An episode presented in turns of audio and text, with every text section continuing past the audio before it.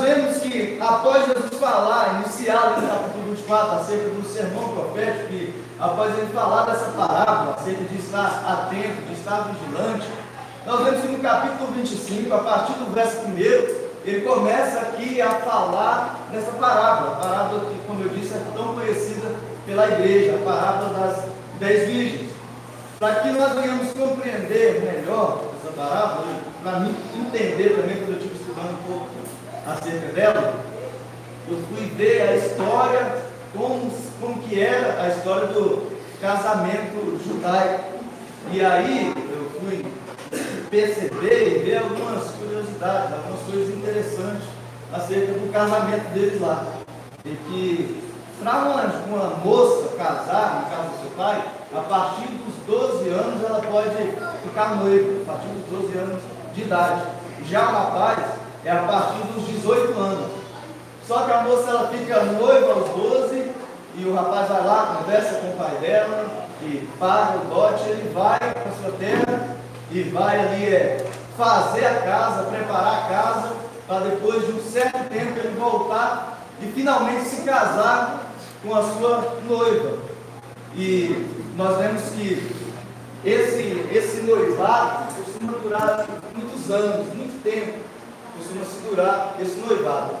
E quando eu tive lendo acerca disso, procurando, estudando, eu vi que isso é parecido com o que Jesus ele fez conosco conosco que somos a noiva de Cristo.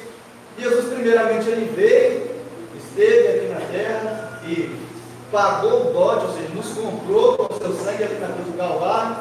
E lá em João capítulo 14, ele disse que estava indo preparar para nós a morada. Assim como um noivo também lá no, no, na história judaica fazia.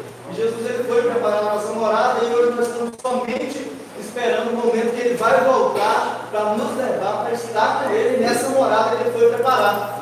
Então nós estamos aguardando esse momento que Jesus virá, o nosso noivo, porque nós somos a noiva do Cordeiro, nós somos a noiva de Cristo.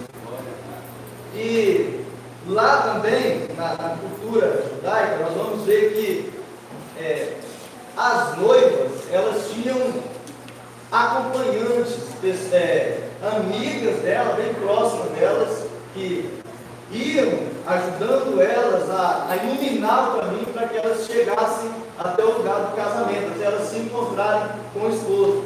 E é bastante interessante a gente observar que na parábola ela não está falando aqui da noiva, ela está falando das virgens, das dez virgens. Então, a noiva ela não está aqui, é somente as amigas da noiva as dez virgens, aquelas que eram mais próximas da noiva, que estavam ao lado dela, que ajudavam ela a iluminar o caminho para que ela chegasse até o seu noivo, até o casamento. Então, nós vemos que Jesus ele fala das cinco prudentes que prepararam ali é, as suas lâmpadas, levando o azeite e também ele fala das loucas que é, não levaram azeite e nós vemos que todas elas adormeceram, que é um fato interessante também dessa parábola, porque no verso 5 aí, diz que elas tosquenejaram. Ou seja, tosquenejar e pescar, começar a cochilar, daquelas famosas pescadas. Começaram a tosquenejar, uma demora. E aí, logo após, elas adormeceram. A Bíblia diz que elas não somente cochilaram, mas elas caíram no sono, elas adormeceram. Mas à meia-noite aí, a Bíblia diz que ouviu-se um clamor, ou seja, alguém veio anunciando, dizendo que o noivo estava vindo, o esposo estava vindo. E aí todas acordaram. Mas o fato interessante é que Todas dormiram, mas somente as cinco prudentes é que tinha ali o azeite reserva com ela.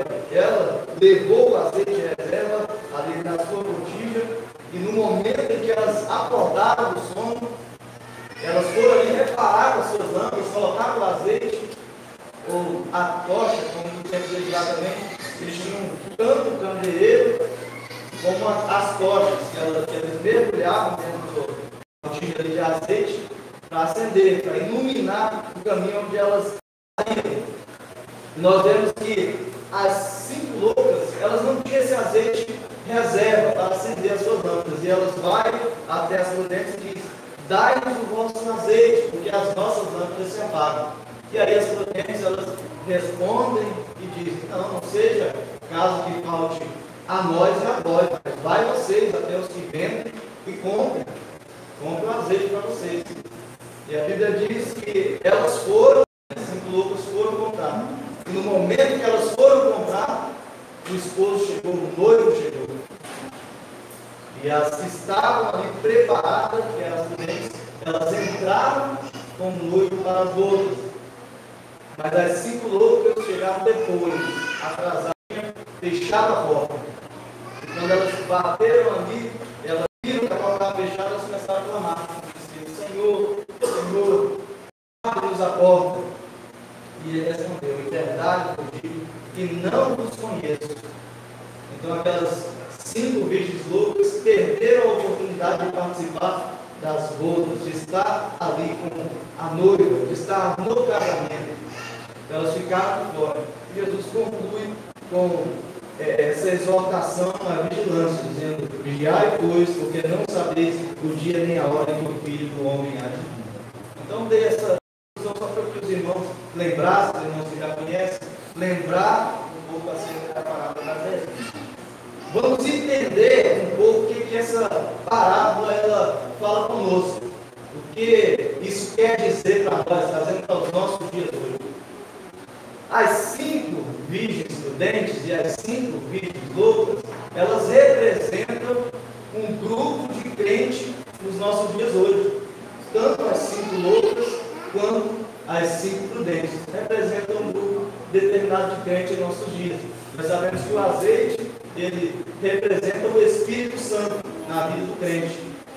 Então essas cinco virgens prudentes representam aqueles que têm o azeite reserva, aqueles que buscam a Deus e que se entregam totalmente, que buscam a Deus até alcançar esse azeite, até alcançar a presença de Deus, até transbordar, mas transbordar de maneira tal que vem até sobrar o azeite, reserva ali, de ter um pouco mais do azeite, ele realmente transbordou. Essas virtudes representam esses crentes que transbordaram, que se encheram, que se prepararam, que buscaram a Deus com todo fervor, que se deram a buscar a Deus. As cinco loucas, parecidas com as cinco elas também é, representam um determinado grupo, aqueles que buscaram, mas não se entregaram totalmente. Buscaram até um certo ponto, mas não foram até o fim, e por isso não transbordaram e não tiveram consigo o azeite reserva. Faltou ir um pouco mais, faltou buscar um pouco mais. Mas o fato interessante de observar, como eu disse aqui anteriormente, é que tanto as virgens prudentes, que eram as que estavam, que estavam cheias, vamos dizer assim, do azeite do Espírito Santo, quanto as virgens loucas, elas tosquenejaram, cochilaram e adormeceram. Todas elas adormeceram. Todas elas adormeceram por esperar e achar que o esposo estava demorando, veio o cansaço, veio a fadiga e elas chegaram a adormecer. E trazendo para os nossos dias hoje, nós vemos que muitos crentes já se cansaram, achando que Jesus está tardando a vir, porque a promessa de que Jesus viria, nós já ouvimos desde quando aceitamos a fé, ou mesmo antes de aceitarmos a fé, antes de termos Jesus na nossa vida, nós já temos ouvido que Jesus está voltando. E muita gente já não tem mais o mesmo temor no coração. Muita gente já se fatigou no caminho e deixou de buscar a Deus da forma que deveria buscar. E a, o fato de cochilar é porque para dormir, a gente não chega já e desmaia, dorme, se bem que alguns irmãos é, é meio assim. Mas para dormir, a gente começa cochilando um pouquinho até chegar ao ponto que dorme mesmo. E na vida espiritual também é dessa maneira. A gente não cai de uma vez só. A gente vai caindo aos poucos. Cochilando e vai cochilando e cochilando até que chega um ponto que a gente. Dormiu de vez. Então, o fato de cochilar está falando a respeito disso. Pessoas que foram ah, é, se acostumando com as coisas, com a liturgia, com é, o culto, até mesmo sentir a presença de Deus, se acostumou com a palavra, se acostumou com Deus, e que já não são mais sensíveis ao Espírito Santo. Se acostumou. Chegou um período que acostumou e chegou a dormir realmente. Mas o que nós devemos observar também é que quando, aqui no versículo de número 5, 6, aonde diz que à meia-noite ouviu-se um clamor, aí vem o esposo, sai ao encontro. Quando fala do clamor aqui, é um momento em que a pregação, ou até mesmo fora, ela vai atingindo o coração dessas pessoas que estão cochilando, que estão adormecendo, porque em nosso meio tem os que estão cochilando, mas tem também aqueles que já adormeceram há muito tempo e que precisam despertar. A pregação, o fato de falar em brilhos todos, está falando de anunciar, de falar da palavra de Deus. No momento que a palavra é exposta, a vida dente, ela desperta ao ouvir a palavra de Deus, porque por mais que ela tenha até se acostumado, por mais que ela tenha até é, ficar, se habituado com a palavra, com tudo, ela não perdeu o Espírito Santo, ela não perdeu o azeite, ela tinha o azeite de reserva, ela tinha reserva ali consigo, ela não perdeu totalmente ali a presença de Deus nela. Então, por mais que ela até se cansou no meio da caminhada, por mais que ela até vinha meio que forçada, mas ela não se entregou totalmente ao pecado. Ela não se contaminou totalmente. Ela não entregou as coisas do mundo, aos prazeres dessa vida. E por isso, quando ela ouve o clamor, ela ainda é sensível à voz do Espírito Santo. E ela consegue ouvir a voz e se levantar e se pôr de prontidão, se pôr na presença de Deus, se pôr ali na brecha para que haja uma mudança na vida dela. Mas as cinco virgens loucas, as loucas, elas não levaram azeite de reserva e por mais que elas é, se cansaram no meio da caminhada, elas aproveitaram esse cansaço e começaram a se entregar aos vida. Começaram a ceder ao pecado. Começaram a deixar que o pecado entrasse na vida delas e aí ela não somente deixou de ter fervor nos cultos, ela não somente deixou de estar vindo com a mesma alegria, mas ela também perdeu aquela o temor, a sensibilidade do Espírito Santo. E aí ela, quando ouve o clamor, dizendo que aí vem o esposo ela até ouve, mas ela não tem ali a força para abandonar aquele pecado, ela não tem a força para deixar, porque ela não tem a reserva do Espírito Santo, porque é o Espírito Santo que nos capacita, é o Espírito Santo que nos dá a força para deixarmos o pecado. E aí ela não tem a reserva consigo e ela não consegue abandonar. E quantos que estão no nosso meio que até sabem que está vivendo a vida errada, até sabem que a maneira em que está se procedendo desagrada a Deus, mas que não está tendo mais força para abandonar. Até tenta, mas não consegue abandonar. Porque está faltando o azeite reserva. Porque já deixou, deixou de levar o azeite reserva consigo. No momento em que teve a oportunidade de buscar Deus, de buscar encher-se do Espírito Santo, não aproveitou. E aí não trouxe o azeite reserva.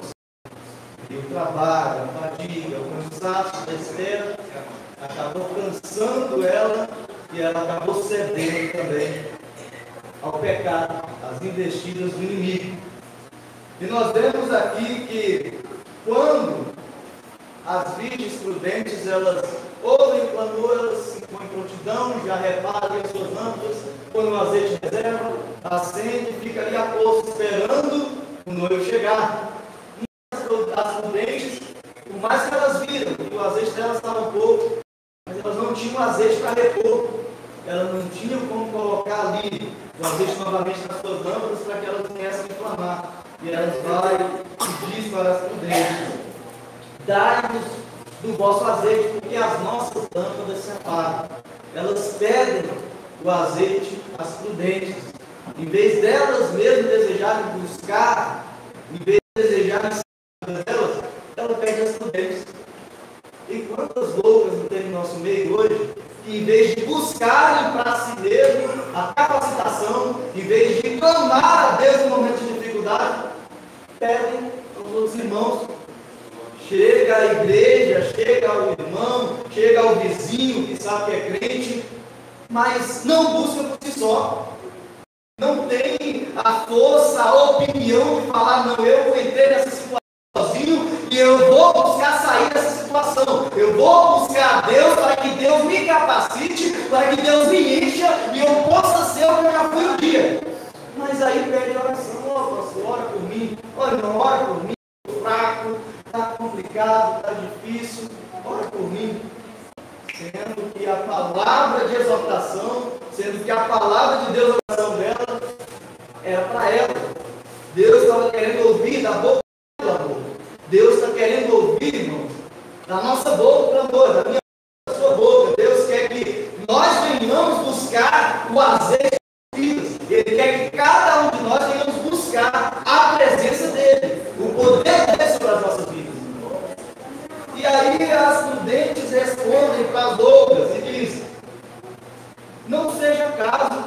falte a nós e a vós, mas vai vocês lá, que vendem, ponto. E o que, que ela quis dizer com isso? O azeite que nós temos, isso que nós temos, a gente tem que ter um certo esforço para ter isso. As prudentes dizendo para fazer. Então, se vocês querem também, vai vocês e paga o preço. Quando fala de ir até os que vendem, é porque tem que se pagar o preço. Vai vocês e paga o preço. Vai vocês lá e se esforcem. Busquem para que vocês também ter a vida de vocês. Busquem para que a chama não venha se apagar. Você está dizendo que a sua lamparina está quase se apagando. Então você mesmo busca na madrugada, jejua, ora, se humilha, clama a Deus e Ele vai acender novamente essa chama no seu coração. Então as prudentes dizem às loucas para que elas paguem o preço, para que elas mesmas, para que elas mesmas pudessem ir e buscar essa capacitação, para que elas pudessem clamar até que esse azeite pudesse novamente vir sobre a vida delas e elas terem novamente as suas lamparinas acesas. Então, aquelas virgens loucas, elas saem para poder buscar o azeite, para poder buscar o azeite. E enquanto elas saem, a Bíblia diz que o esposo ele vem, verso 10, e a Bíblia diz que as que estavam preparadas, as que estavam preparadas, entraram com eles, com ele para as mãos, e fechou-se a porta. Ou seja, no dia do arrebatamento, só vai subir para encontrar com Jesus nos ares quem estiver preparado.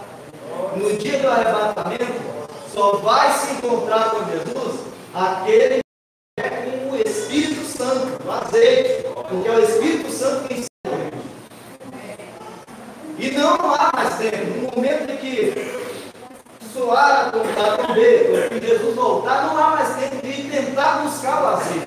Não há mais tempo de tentar ir, tentar pagar o preço, tentar se aproximar de Jesus novamente, tentar buscar ter novamente, porque não dá mais tempo. A oportunidade de buscar, irmãos, para mim e para você, é hoje, é agora. E aí eu me de um certo pregador dizendo que para o arrebatamento a gente não se prepara, a gente tem que estar preparado. Nós temos que estar preparados, porque pode ser que antes que eu acabe de encerrar aqui essa palavra, Jesus pode voltar aqui nessa noite. E como é que está a minha vida e a sua? Estamos diante de Deus, diante de Jesus. Como é que vive a nossa busca? Como que nós temos nos colocado diante da presença de Deus? Porque se nós não tivermos um azeite de reserva conosco, não vai dar tempo de comprar. Não vai dar tempo de se arrepender. Não vai dar tempo de tentar é, pedir perdão, de tentar voltar. Porque eles já tinham ido para as bodas.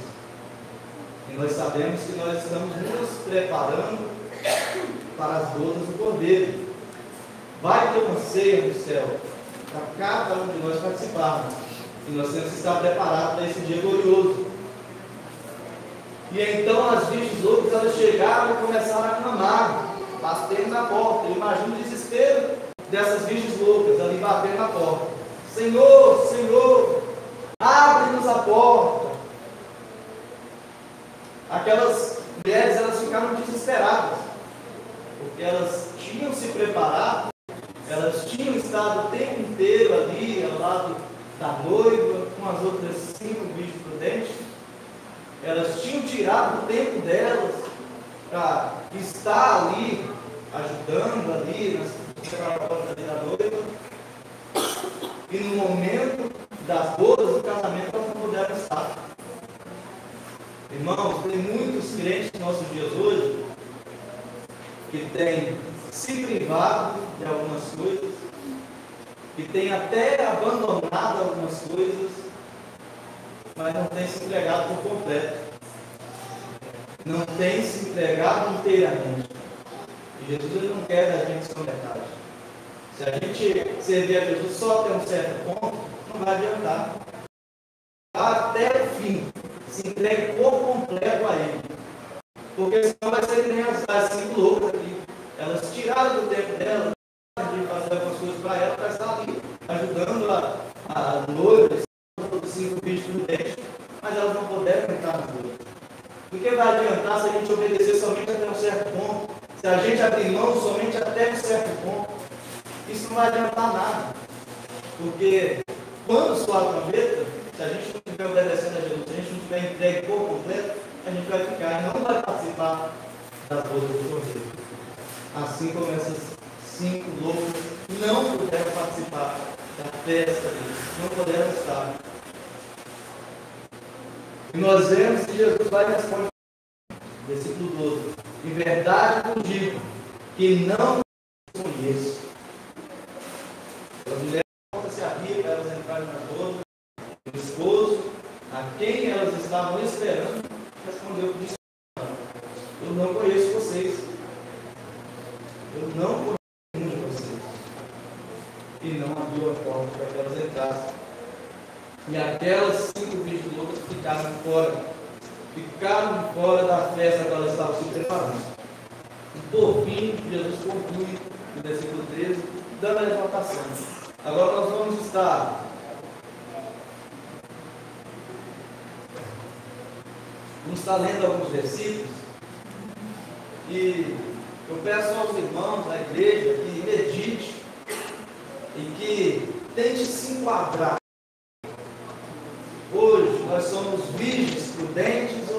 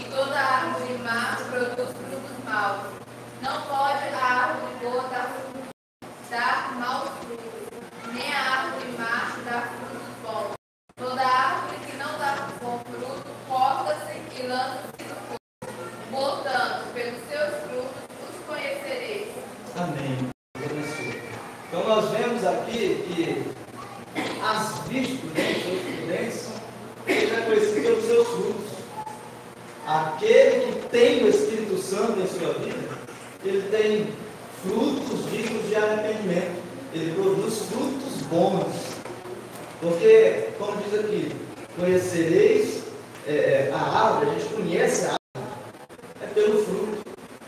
A gente olha para o fruto e o fruto, se o fruto for bom, a gente diz que a árvore é boa. Se o fruto for mal, a árvore ela é ruim.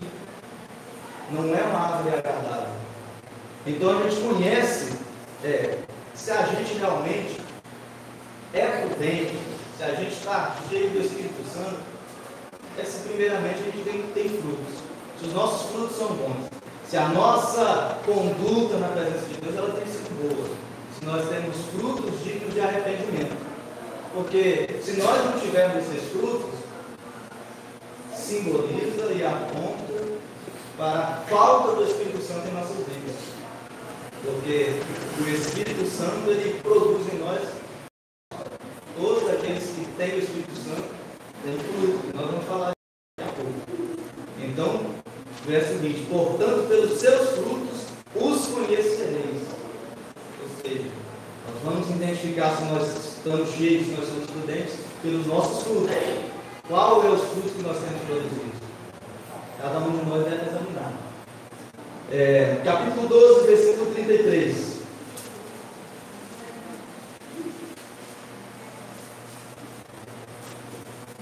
Ou fazei a árvore boa e o seu fruto bom, ou a árvore má e o mal, porque pelo fruto se conhece a árvore. Amém. Ou dizeis que a árvore é boa e o seu fruto bom, ou dizeis que a árvore é má e o seu fruto mau. Então, que, que nós, nós é, examinamos? Quando nós passamos de uma rua, como eu disse agora a gente vê ali uma árvore. Se a gente vê ela produzindo um fruto bom, vou dar um exemplo aqui, para que fique bem claro para os irmãos. Não tem como um pé de manga ele produzir ali limão. Tem jeito? A não ser que eu corro, tem um cheiro. Mesmo assim, faz pé de com limão, nunca vi. Mas o humano, o cristão na presença de Deus, ele é conhecido pelos frutos, por aquilo que ele produz. Se nós dizemos que nós temos Deus em nossas vidas, se nós dizemos que é, Cristo vive em nós e nós já não vivemos mais, os nossos frutos têm que testificar isso. Não tem como a gente falar que a gente já foi formado se a gente ainda continua vivendo nas mesmas práticas quando a gente aceitou Jesus. Não tem como a gente dizer que a gente está é, tá cheio do Espírito Santo se a gente sai falando da vida de um do outro. Se há é, é, falando de coisas que não deveria falar. O fruto não está testificando com a árvore. Então, se um pé de manga ele é um pé de manga, ele tem que produzir manga. Ele não pode produzir limão. Ele não pode laranja. Tem que produzir manga. Então, se nós falamos que somos servos de Jesus, se nós estamos cheios do Espírito Santo, nós temos que ter os frutos que o Espírito Santo produz. E quais são esses frutos? Vamos ver lá em Gálatas capítulo 5,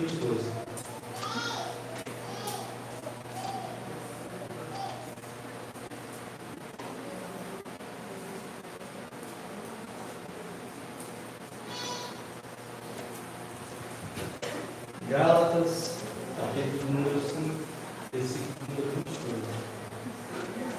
Mas o fruto do Espírito é amor, gozo, paz, longanimidade, benignidade, bondade, fé, mansidão, temperança.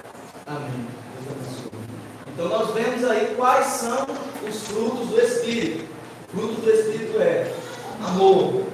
Aquele que diz que está cheio do Espírito Santo tem que ser um crente que transmite isso.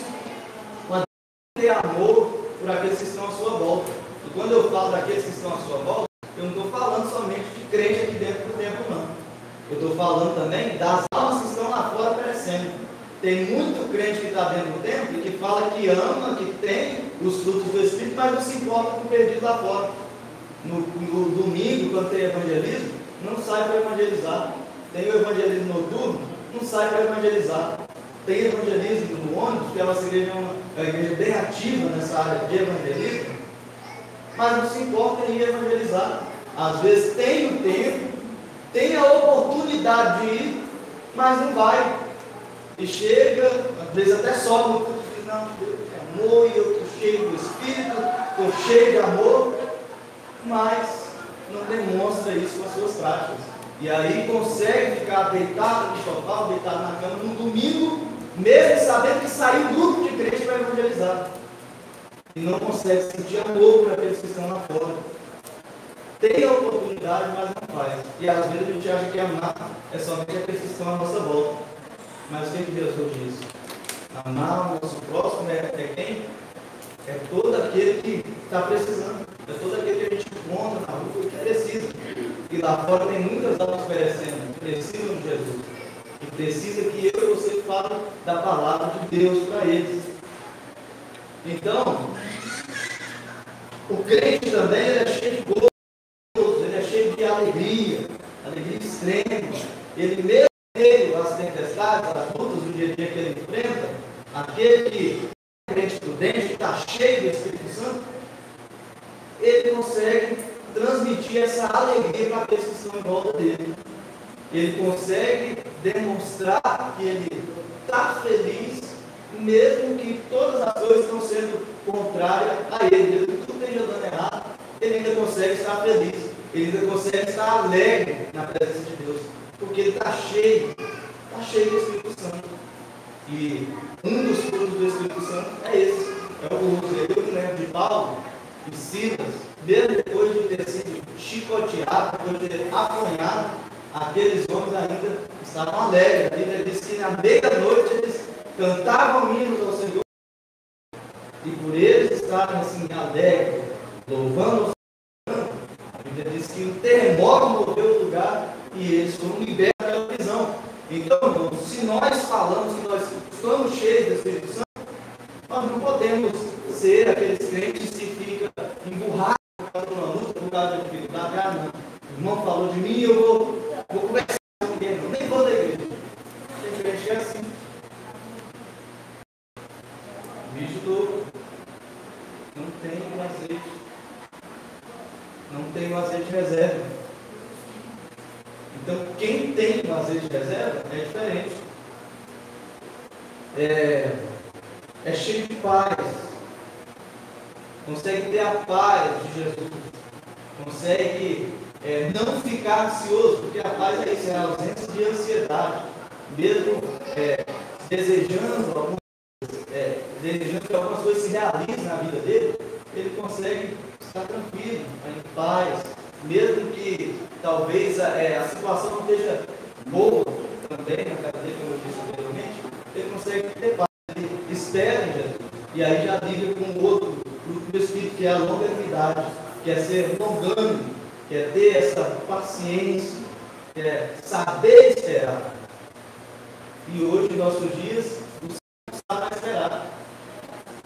Não consegue mais esperar. Ele fica, ele fica desesperado, querendo que as coisas se resolvam no tempo dele. Mas não é. A gente tem que ter esse fruto do Espírito também em nossas vidas. Precisamos ser longânimos, benignos. Devemos ser benignos. Ser benigno é ser bom. Ter esse fruto do Espírito também em nossas vidas. E é bem parecido também com a bondade. E principalmente a fé. Quando um pouquinho mais alto, a gente conclui em nome de Jesus. E também a fé. A fé como fruto do Espírito. Confiar e ver além das circunstâncias. Ver além das Crer que Jesus está cuidando, mesmo que a situação seja complicada, seja difícil. O crente que é cheio do Espírito Santo, ele consegue. E ele também é manso e temperado. Ou seja, ele não é aquele que o irmão fala com ele, um ar ele de A, B, C, D, Ele é aquele crente que é manso. Talvez o irmão até veio para tentar afrontá-lo, para tentar é, arrumar uma confusão nele. Ele é manso, ele sabe se conter. E também se parece com a temperança, quer ser temperado, quer ser moderado, ter o domínio próprio, controle de si mesmo. Então, irmãos, nós estamos cheios do Espírito Santo, nós temos que ter esses frutos também em nossas vidas. Agora vamos falar da Virgem Louca. A Virgem Louca, ela só tem um nome de ela fala que é crente, às vezes acha que é crente, mas ela mesmo, ela sabe que ela não é. Quem é crente louco, quem leva consigo azeite, no fundo, no fundo, ele sabe, ela percebe que não está tudo certo. Que precisa arrumar, que precisa consertar, mas não percebe. Nós vamos ver lá Apocalipse capítulo 3, no versículo 1 ao 4.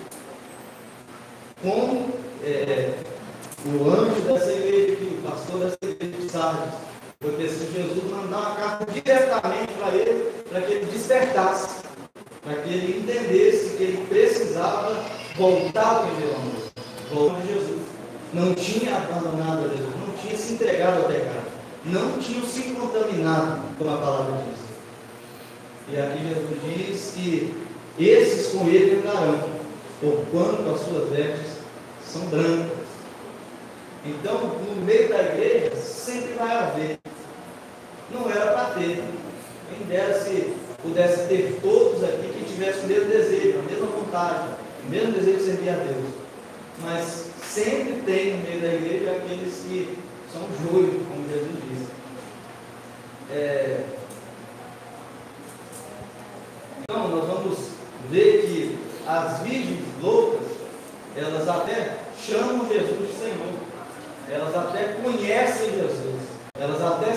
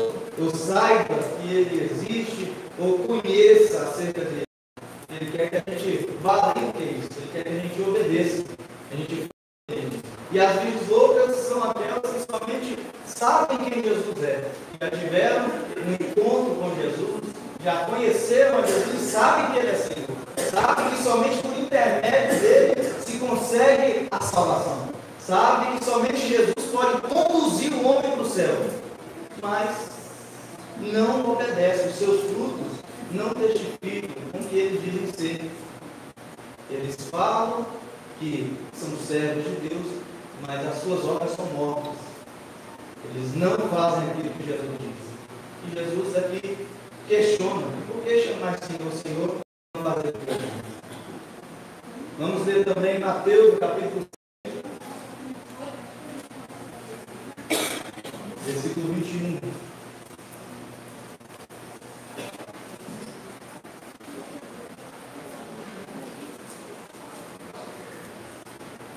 Até o 23. Nem todo que diz Senhor, Senhor, entrará no reino dos céus, mas aqueles que fazem a vontade de meu Pai, que está nos céus. Muitos me dirão naquele dia: Senhor, Senhor, não profetizamos nós em teu nome? E em teu expulsamos demônios? E em teu nome não fizemos muitas maravilhas? E não lhes direi abertamente: Nunca vos conheci.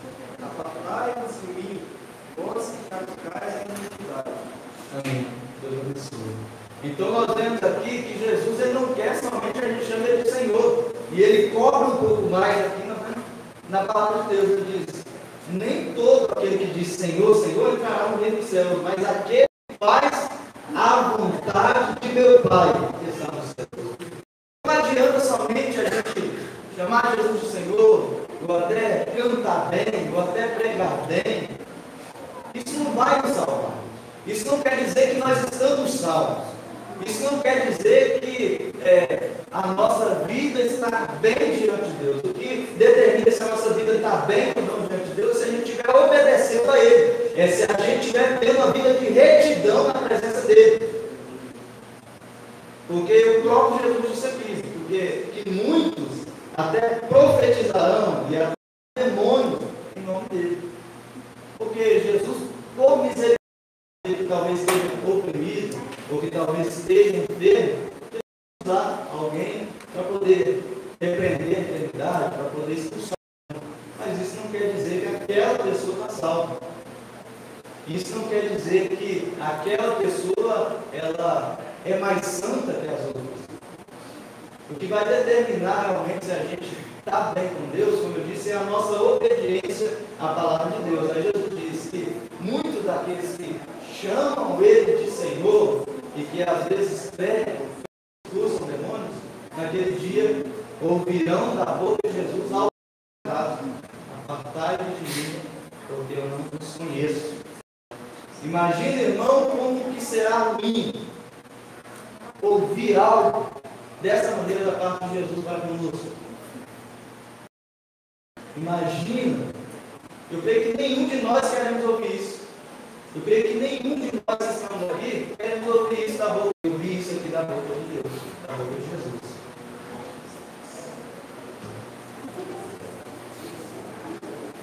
Não fugiu antes, fora, bater a porta, dizer, não começareis a dizer, temos comido e bebido na minha Fora do céu. E aqui, é, Jesus usa de novo, aqui falando, no versículo 26, que algumas pessoas vão dizer, nós temos comido e bebido na tua presença, e tu tens ensinado nas nossas vidas.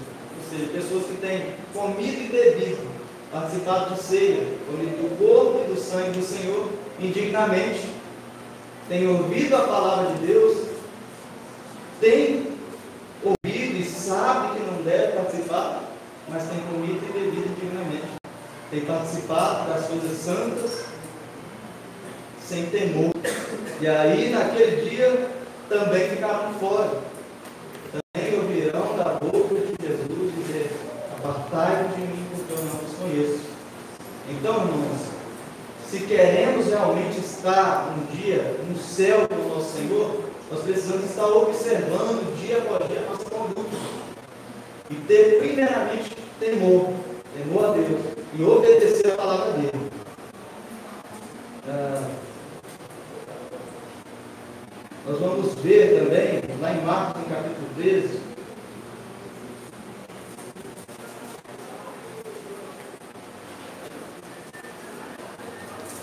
Marcos, no capítulo 13, nós vamos ver que Jesus, lá no finalzinho da parábola, no capítulo 5, verso 13, ele faz uma exortação a, ao povo de Abissal, ele diz assim, versículo 13, Viai, pois, porque não sabeis o dia nem a hora que o Filho do Homem há de vir. Ou seja, Jesus ele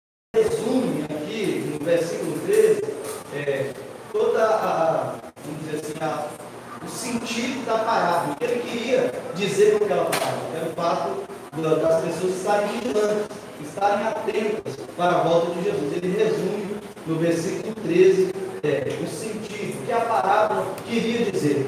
E aí nós vamos ler aí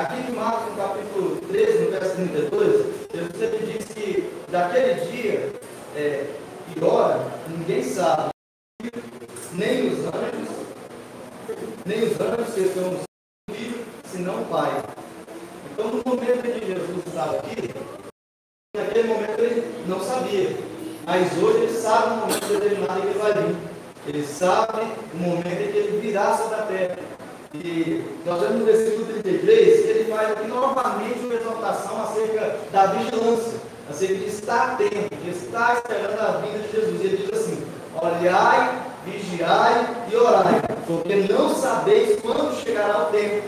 Ou seja, primeiramente, Jesus disse que a gente deve olhar. Mas olhar o quê? Olhar a nossa volta, olhar os acontecimentos, olhar, comparar com a vida, o que a vida nos diz, o que iria acontecer, o amor de mundo que haria, a criminalidade, a forma que está no nosso dia. Primeiramente, a gente tem que olhar a nossa volta e ver como o mundo se encontra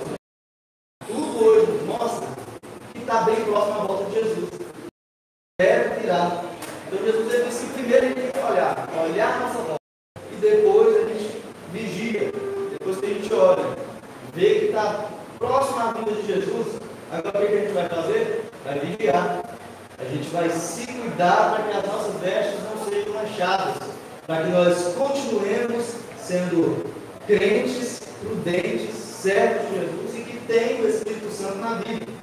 E aí depois a gente começa a orar. E quando fala de orar aqui, está falando de orar, da edificação nossa mesmo, mas como ele está falando com os irmãos, está falando aqui de algo que a igreja do século XXI já deixou de fazer há muito tempo. Que é orar pela volta de Jesus. A igreja dos nossos dias hoje não anseia mais a volta de Jesus. Não deseja mais a, a volta de Jesus como a igreja primitiva desejava. Nós hoje estamos presos em muitas coisas dessa vida e fazemos planos até longos, para muito período de tempo. E às vezes até nos esquecemos que Jesus é tem para voltar. Às vezes até nos esquecemos que Jesus é caminho. Então devemos voltar a orar Jesus. Maranata, ora, vem Senhor Jesus. Então devemos clamar, é devemos pedir a Jesus que venha depressa, que nos tire desse mundo. Porque nós sabemos que nós somos peregrinos, nossa morada não é aqui. Nós temos um lugar maravilhoso que Deus preparou para cada um de nós, a Nova Jerusalém, a Sião Celeste, que está preparada para cada um de nós. Então nós precisamos voltar a orar, anseando esse momento da volta de Jesus.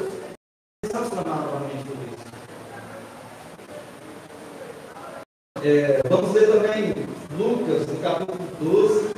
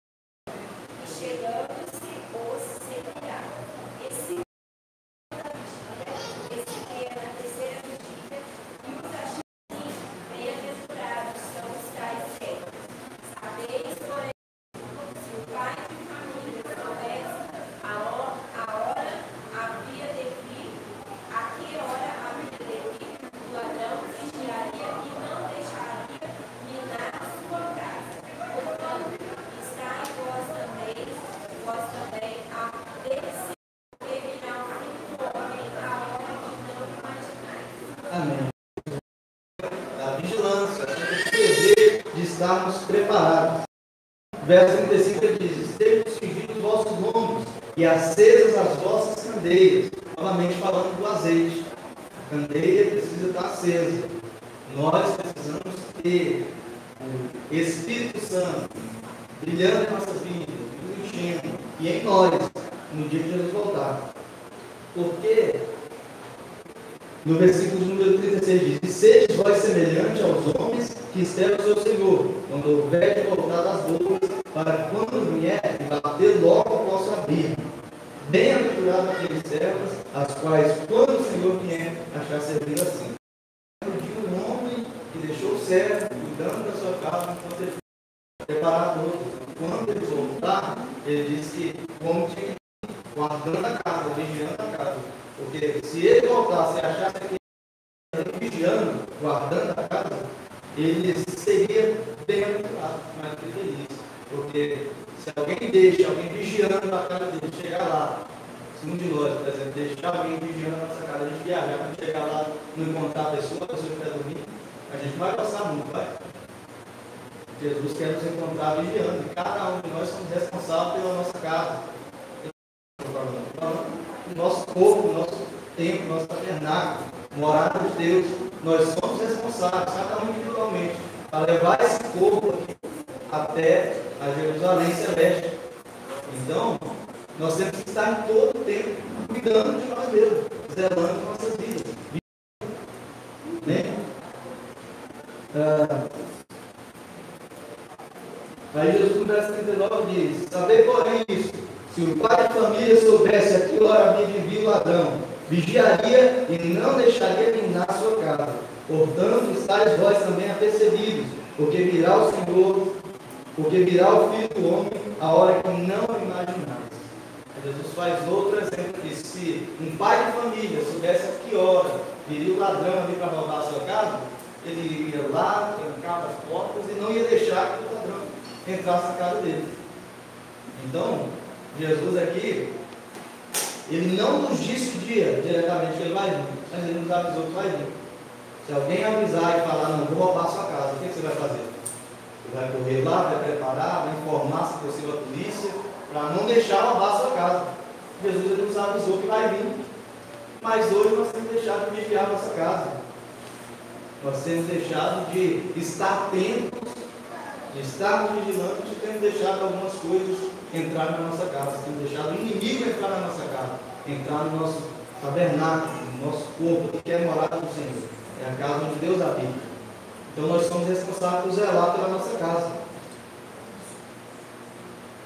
Então, para concluir, nós vamos ver agora, lá em 1 Tessalonicenses, capítulo 13, onde fala da volta de Jesus. Todo cristão ele deve se alegrar com a volta de Jesus. Mas hoje, no nosso dia, se falar da volta de Jesus, muitas das vezes, tem entristecido a muitos, porque Jesus voltar, o fato de Jesus voltar tem, tem sido motivo para estragar os planos de muita gente, que já planejou muitas coisas, às vezes querem que Jesus volte para conseguir concluir o que está almejando, está desejando. 1 Tessalonicenses, capítulo número 3, capítulo número 4, versículo 13 ao 18.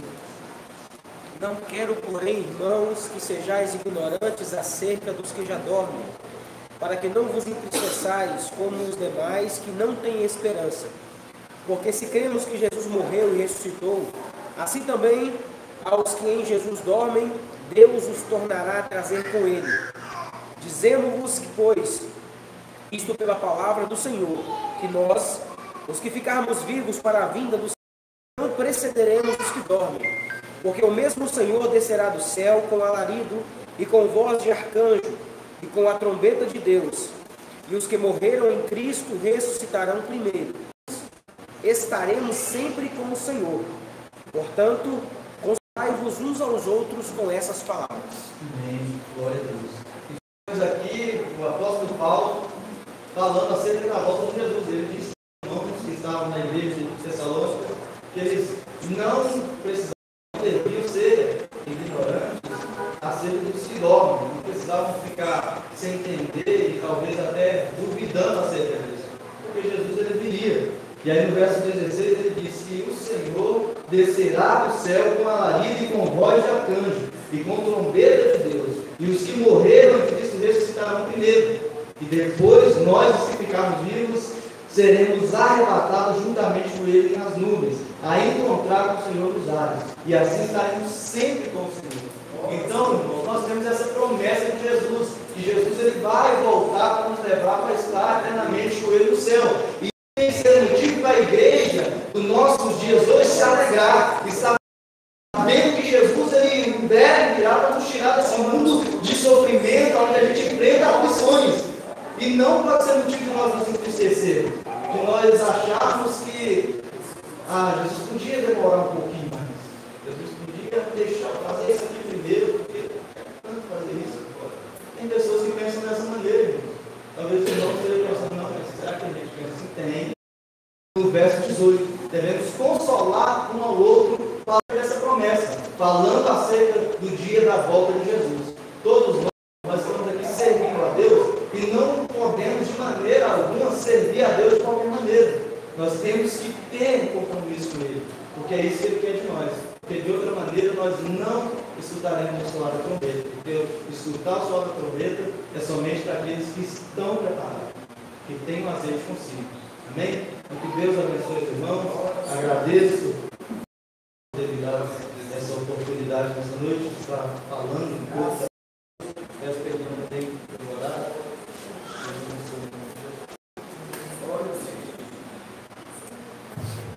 Amém? De nós possamos estar aguardando esse dia que virá o nosso Senhor. Como diz a palavra de Deus, ora vem Senhor Jesus. Teve